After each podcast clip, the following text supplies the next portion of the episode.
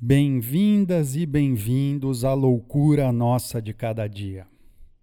O episódio de hoje é sobre esperança, medo e expectativa.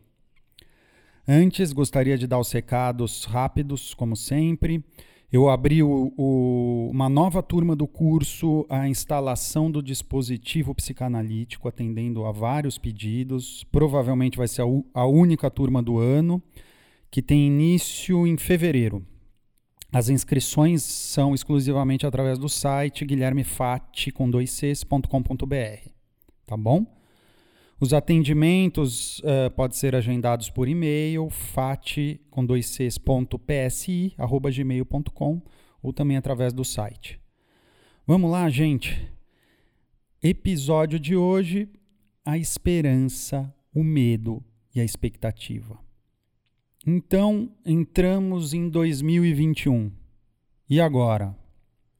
Não é essa pergunta que a gente se faz, gente? Todo início de ano não é assim?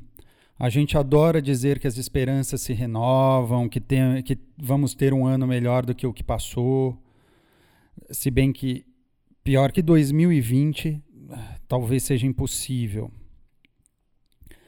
Mas estamos ainda muito no começo para comemorar, né?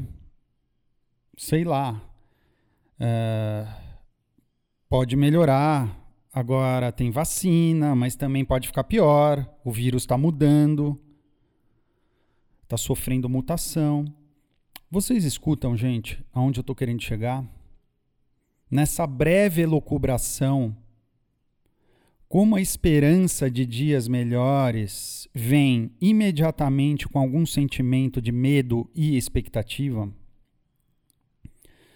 As perguntas que eu gostaria de colocar para a gente refletir um pouco hoje são essas, né? Será que pode existir esperança sem medo? E mais ainda, será que existe esperança sem expectativa? Não são perguntas muito novas, não. Hein? Uh, de alguma maneira, Spinoza passou por aí, já. Hein? Eu trago um pouco disso hoje nesse podcast. Será que é possível não esperar nada da vida? Trazendo um pouco para a psicanálise, né? Será que é possível não esperar nada? Não ter medo, expectativa nenhuma? Olha, gente, eu não sei. Eu considero essa, essa opção quase impossível. Eu digo quase porque um psicótico de estilo melancólico de fato consegue aniquilar uh, qualquer tipo de esperança, expectativa em relação à própria vida. Mas não é sobre a melancolia que a gente vai falar hoje. Só queria marcar esse ponto aqui que eu considero importante. Em alguns estilos de depressão, uh, e isso a gente vai falar aqui daqui a pouco.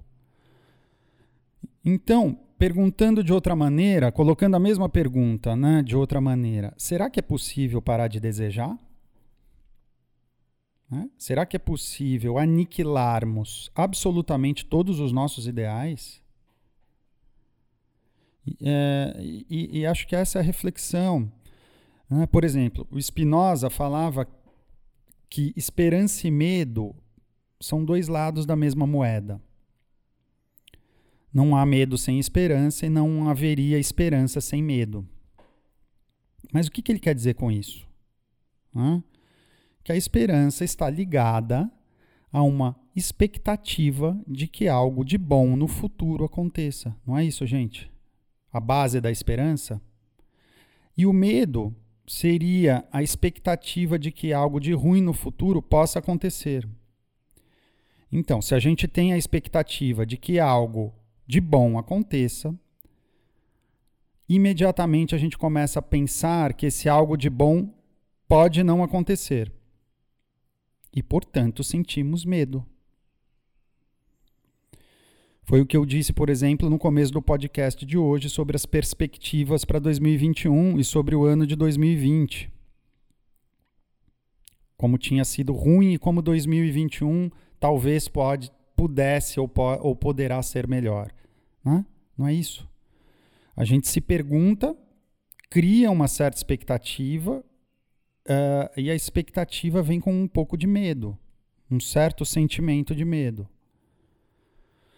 Então, é, esse é um ponto, né? Vocês escutam como esperança pode andar de mãos dadas com a nossa amiga expectativa? Quem tem a expectativa de que algo de ruim não aconteça, de alguma maneira tem esperança.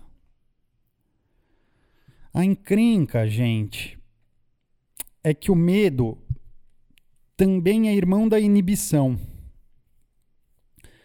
Nós, né, sujeitos humanos inscritos na linguagem, é, é, a gente reage de uma maneira muito diferente, por exemplo, dos bichos, né? Uma maneira contrária à dos, dos animais e dos bichinhos, né? Uh, os bichos, na frente, diante do medo, eles se mobilizam. Nós nos paralisamos. Então, se a esperança em excesso nos causa medo, então, de certa maneira, a esperança pode nos paralisar. Olha que interessante isso, né? A, a esperança em excesso pode nos paralisar, nos fazer ficar esperando ao invés de nos mobilizar. Spinoza dizia um, uma coisa muito interessante que é o medo diminui a nossa potência de agir. Gosto muito desse termo que ele usava. Potência diminui a nossa potência de agir. Então, se existe esperança de um lado, existe ou existiria medo e expectativa do outro lado. Um certo tipo de esperança. Uh, e aí eu, aí me parece que é um problema. Um certo tipo de esperança que leva a uma espera infinita sem engajamento em ato. E o que me parece mais interessante, aqui a gente começa a fazer uma distinção, é a gente pensar a esperança como um lugar, uma posição. Uma posição a partir da qual podemos esperar algo sim, mas a partir de um lugar de aposta, a partir de um ato em direção ao nosso desejo. Vocês escutam, gente? Só aí me parece que é possível esperar. Nesse lugar, ou a partir desse lugar. Não é uma espera de um imaginário, de uma elocubração imaginária pura. Tem um engajamento simbólico em ato. Porque é claro que a gente vai ter alguma expectativa quando tem uma aposta em jogo, né? Não se trata de anular todos os nossos ideais e não esperar mais nada da vida. Essa solução de se retirar do jogo da vida é a solução encontrada, diga-se de passagem aqui, na neurose obsessiva, pela via da fuga pela fantasia. Já falei disso algumas vezes aqui, e acho muito interessante ler, ler Freud. Freud passa muito por aí em vários textos. Eu começaria pelo Homem dos Ratos. Uh, e, claro, o texto clássico, a, a, fuga, a fuga da realidade na neurose e na psicose. É, então, eu escuto isso diariamente no consultório, né? A fuga do sair do jogo da vida na neurose obsessiva, se colocar fora, né? fugir para a fantasia. Eu já tentei essa operação na minha própria vida, é claro que sim. É por essas e outras que eu procurei uma análise. Né? Então a questão seria como esperar por algo e não ter esperança ao mesmo tempo. Olha a encrenca, gente. Eu vou repetir a pergunta porque é um paradoxo. Como esperar por algo e ao mesmo tempo não ter esperança? Como, ou vamos colocar de outro jeito, então, como não transformarmos esperança em excesso de expectativa? sem nos colocarmos numa posição absolutamente passiva. Vocês estão me acompanhando? Não adianta a gente comer um quilo de lentilha no Réveillon, vestir cueca e calcinha branca, comprar roupa nova no shopping, né? Aliás, o shopping lotado, correndo o risco de pegar Covid, né? Fazer todo um protocolo de mandingas se encher de esperança e depois a gente ficar o resto do ano com a expectativa de que a vida mude. Ah?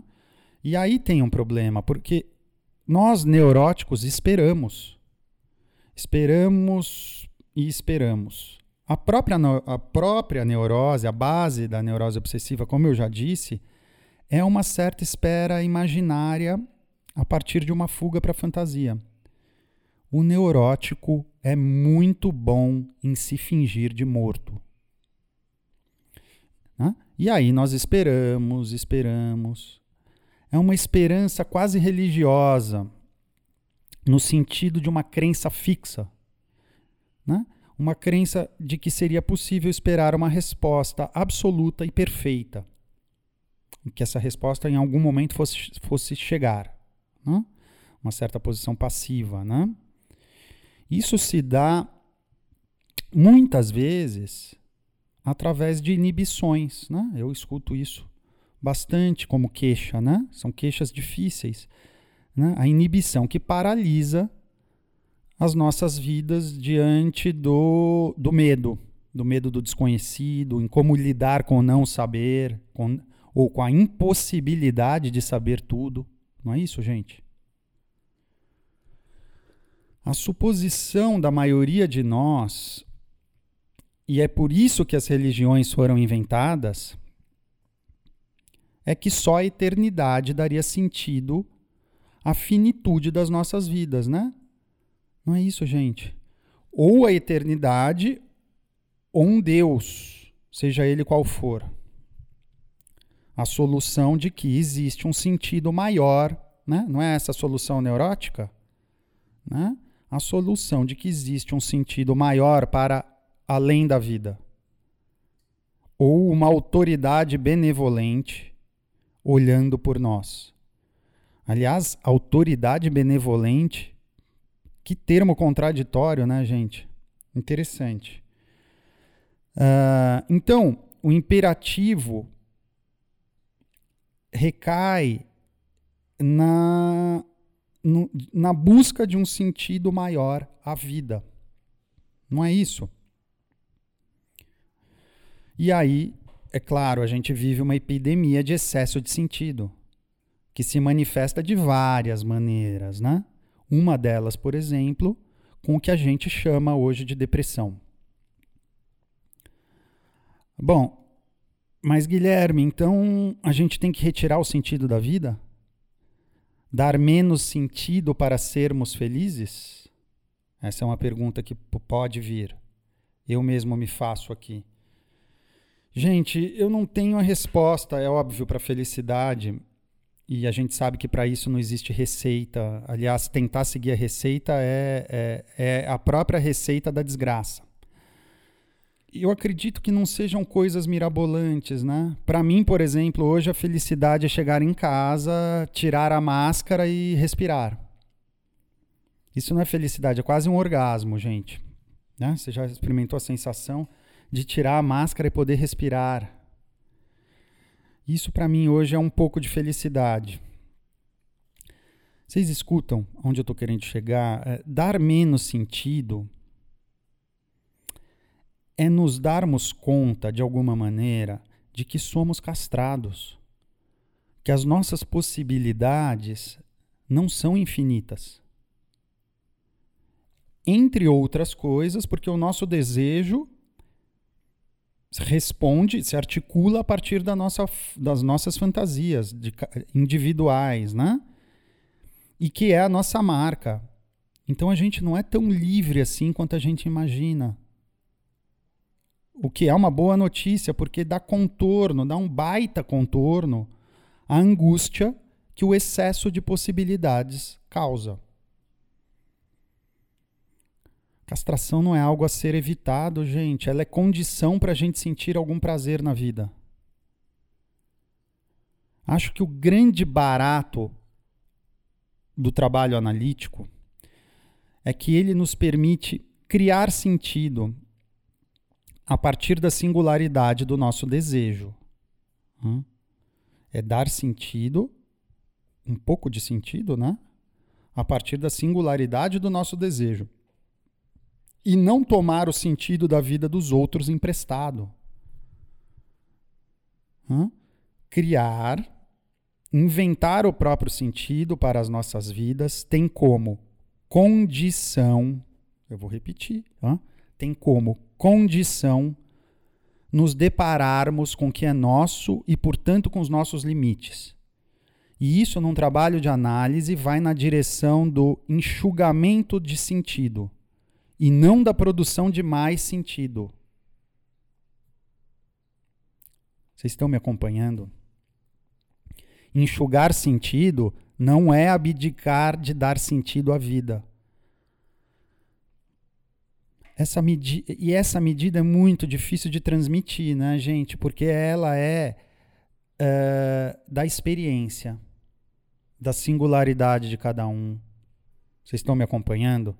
E nesse ponto, Jacques Lacan nos apresentou uma subversão, a meu ver, genial. Ele dizia mais ou menos assim: abre aspas. Vocês têm razão de acreditar que vão morrer essa fé sustenta vocês. Se vocês não tivessem essa fé, não aguentariam a vida que têm. Ele diz isso num, num texto transcrito que se chama televisão. Acho que vale a pena rever. Hã? Ele nos coloca essa questão brilhante, né, gente? Quem suportaria viver sem saber ou ser, sem ter a garantia de que algum dia tudo isso acabaria? Quem suportaria viver sem a garantia de que algum dia tudo isso acabaria? Será que não é a certeza de nossa finitude que dá mais urgência às nossas vidas? Urgência aos nossos desejos, mas aqui nessa vida, e não na expectativa de uma outra vida. Não é isso, gente. Olha que paradoxo. Não podemos ter prazer nessa vida porque tudo está reservado para a próxima. Nessa vida, não. Nós não merecemos e não podemos. Nessa vida, a gente precisa se sacrificar. Essa, aliás, é uma das bases da neurose, né? A proibição de qualquer prazer, a angústia na iminência do desejo, um sentimento de culpa e dívida permanentes. Não é assim? Quem nunca sentiu isso? Isso talvez impeça a nossa possibilidade de escolher, decidir e nos engajarmos em nossas próprias vidas. Eu sempre gosto de colocar esses dois verbos, né? Escolher e decidir. Uhum um final de análise, vamos para pragmática, né, gente? Senão é, não tem fim. É possível sim, num final, poder escolher e decidir. Ou deveria ser, nem sempre, né? Gente não tem garantia de entrada em análise, muito menos de um final. Então, o que eu digo aqui é poder caminhar, se apropriar da sua marca, do seu estilo, né? e não ficar paralisado pode vestir roupa branca, comer lentilha, mas a gente não pode parar a nossa construção, porque isso ninguém vai fazer por nós. E nós, neuróticos, queremos fazer apostas onde existam todas as garantias. Mas, olha só, aposta sem a possibilidade de perda não é aposta. É só um exercício imaginário, estéreo, sem engajamento simbólico. Essa é a notícia que eu gostaria de dividir com vocês. No final de uma análise, a esperança deveria ou deve se materializar em ato na vertente do desejo. é poder apostar com alguma esperança no ato do desejo e não em espera. Vocês estão escutando, gente, a diferença? Poder apostar e poder ter esperança no ato do desejo. Aí sim, não numa espera infinita, passiva, estéril e absolutamente imaginária. É um tipo de esperança, mas é um tipo de esperança que não nos conduz a uma espera passiva. E me parece impossível, ah, isso dito, né? Me parece impossível não esperar nada da vida. Acho uma posição paradoxal utópica. Né? Eu já falei aqui sobre o paradoxo do, do monge budista, né? Que deseja parar de desejar. Se alguém tiver uma resposta, por favor, me mande um e-mail. Me parece impossível não esperar nada da vida. Essa posição, como eu já disse, é utópica. E a saída pela resignação não é uma saída de análise, gente. Uh, seria uma, uma saída depressiva. Algo de uma idealização sempre vai permanecer. Uh, mesmo que um trabalho analítico enxugue o sentido e, portanto, esvazie um pouco o campo do outro idealizado, um restinho de um resto de idealização fica. Uh? Esperar da vida é poder decidir, decidir, vou repetir, decidir, escolher, fazer algo nessa vida. No que ela tem de mais mundano. Né? Será que não é possível procurar o prazer na nossa vida cotidiana e não fora dela? Parar de procurar na vida dos outros, ou numa outra vida após a morte, ou em outros lugares, né? Não é, não é assim que funciona? A vida sempre em outro lugar. Na próxima viagem, ah, a próxima viagem vai ser mais legal. Na próxima transa, no próximo emprego. Como eu escuto isso no, no consultório, e é claro, como eu já me queixei na minha própria análise a partir dessa posição. Esperar mais de cada pequena coisa, né? do cotidiano da nossa, das nossas vidas é não esperar por uma solução definitiva. As nossas vidas podem ou poderiam ser uma experiência estética por si só. É, é essa reflexão que eu proponho aqui hoje. Uma pergunta, né? Kierkegaard dizia mais ou menos assim. Kierkegaard é um filósofo que eu gosto muito, é, é uma das grandes bases uh, da, do, da orientação lacaniana, da teoria no Lacan. Ele se apropria disso em vários, vários tempos do, do, do, do seu ensino. O Kierkegaard dizia assim: a vida não é um problema a ser resolvido, mas uma realidade que deve ser experimentada. Não é interessante isso? Eu gosto do verbo experimentar, no sentido de estar presente nesse mundo, com todos os limites que ele nos apresenta. E aí eu me pergunto, desde quando a vida mundana, né, o adjetivo mundano virou palavrão? Porque a solução definitiva, sem nenhuma expectativa, nenhum medo, e nenhum desejo. Olha, gente, a boa notícia é que mais cedo ou mais tarde vai chegar. Mas a gente não precisa ter pressa. Ou não precisaria, exatamente por causa disso, né? Será que a garantia de que tudo isso um dia vai acabar não poderia fazer a gente se engajar em nossas vidas de uma maneira um pouco mais leve. Um beijo para todo mundo. A gente se vê logo mais.